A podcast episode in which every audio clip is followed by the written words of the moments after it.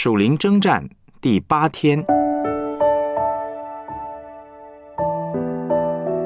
属灵征战得胜原则一：谨守警醒。彼得前书第五章七到十一节，你们要将一切的忧虑卸给上帝，因为他顾念你们。勿要谨守警醒，因为你们的仇敌魔鬼如同吼叫的狮子，遍地游行，寻找可吞吃的人。你们要用坚固的信心抵挡他，因为知道你们在世上的众弟兄也是经历这样的苦难。那次诸般恩典的上帝，曾在基督里召你们，得享他永远的荣耀。等你们战胜苦难之后。必要亲自成全你们，兼顾你们，赐力量给你们。愿全能归给他，直到永永远远。阿门。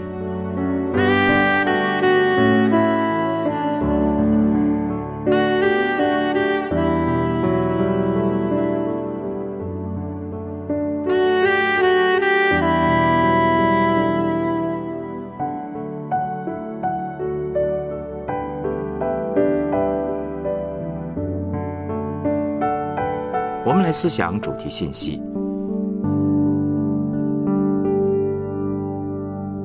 初代教会面对许多的试探和仇敌来的攻击，包括内忧，也就是教会中开始有些异端的产生，以及外患，从世界带给教会许多的逼迫。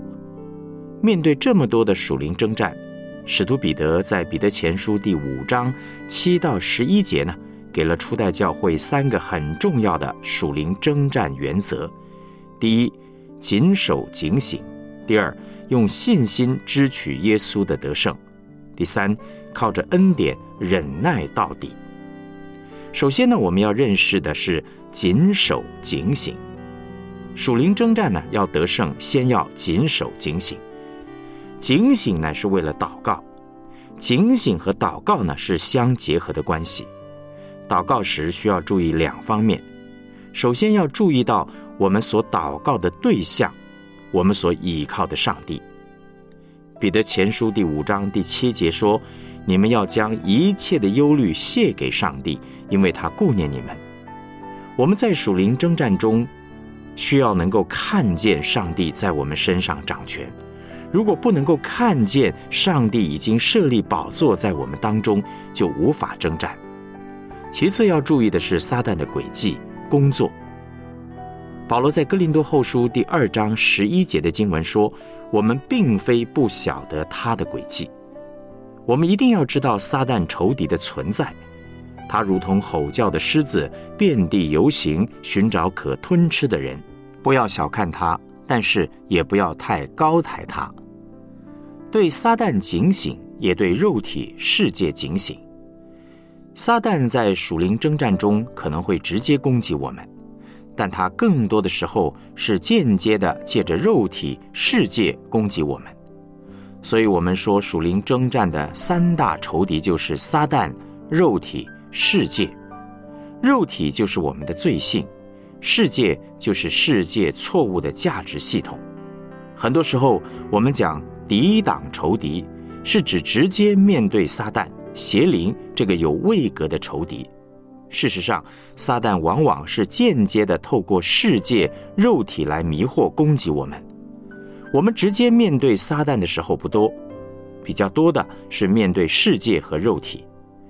我们是二十四小时的在进行属灵的征战，但是撒旦并非二十四小时都在我们的面前。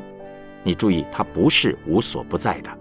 他也会利用世界错误的价值系统，或是一些不好的意念进入我们里面。但是呢，最常跟我们一起的却是肉体。肉体是随时随处跟我们在一起，所以要特别的注意。比方，当发生车子被拖掉的事，不一定是撒旦的直接攻击，不要一味的怪撒旦，要注意的乃是肉体的问题。是因为我们对肉体松懈，因而导致失败。所以这个时候，我们如果祷告捆绑撒旦，通常没有用的。要祷告拒绝肉体才会有效。如果我们过度责怪撒旦，就会使人以为撒旦是无所不在、无所不知的。但事实并非如此，千万不要有在属灵征战中，撒旦知道我们所有的意念这种错误的观念。其实呢，他能够利用的多半是我们的肉体，而这一点是最麻烦的。所以，我们不要把所有的事情都归因于撒旦攻击，因为这等于是在抬高撒旦的地位，强化他的权柄。总之呢，我们在面对属灵征战时，最常面对的其实是肉体。在打属灵征战时，每当在对付其中一个仇敌时，需要同时注意其他两个的存在。如果我们处理了其中的两个仇敌，我们就比较容易对付第三个。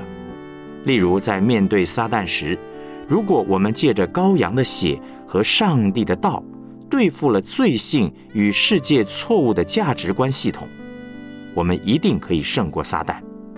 当我们在和自己的肉体征战时，若是捆绑其背后的撒旦势力，并且注意世界错误的价值系统，这样呢，会使肉体比较容易对付。对付世界错误的价值系统也是一样。假如我们能够知道撒旦恶者的存在，奉主的名捆绑他，并且注意到自己的罪性，如此一来，世界对我们的引诱便会降到最低。属灵征战的仇敌呢，也是三位一体的，我们要特别加以提防。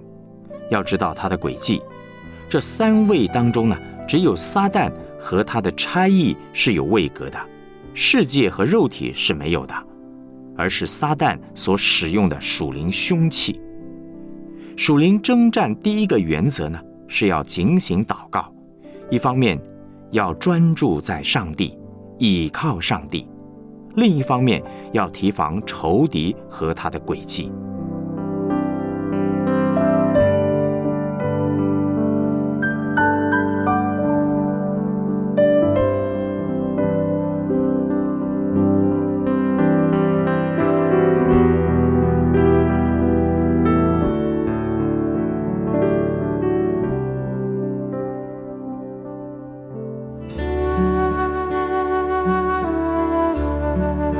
我们来思想两个问题：目前你有哪一些忧虑是无法卸给上帝的呢？你不敢交给上帝，你担心的是什么呢？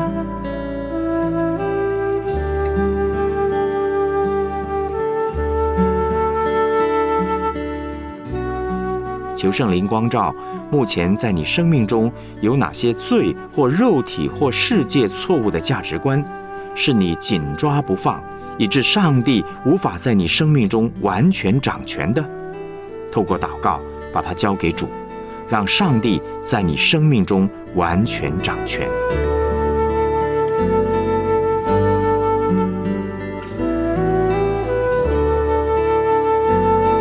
我们一起献上祷告，主耶稣，我好想遇见你，但在我生命中有些罪。肉体以及世界错误的思想，是我紧抓不放的，拦阻了我和你之间亲密的爱的交流。求你光照我，有哪些是我要认罪或交出主权的？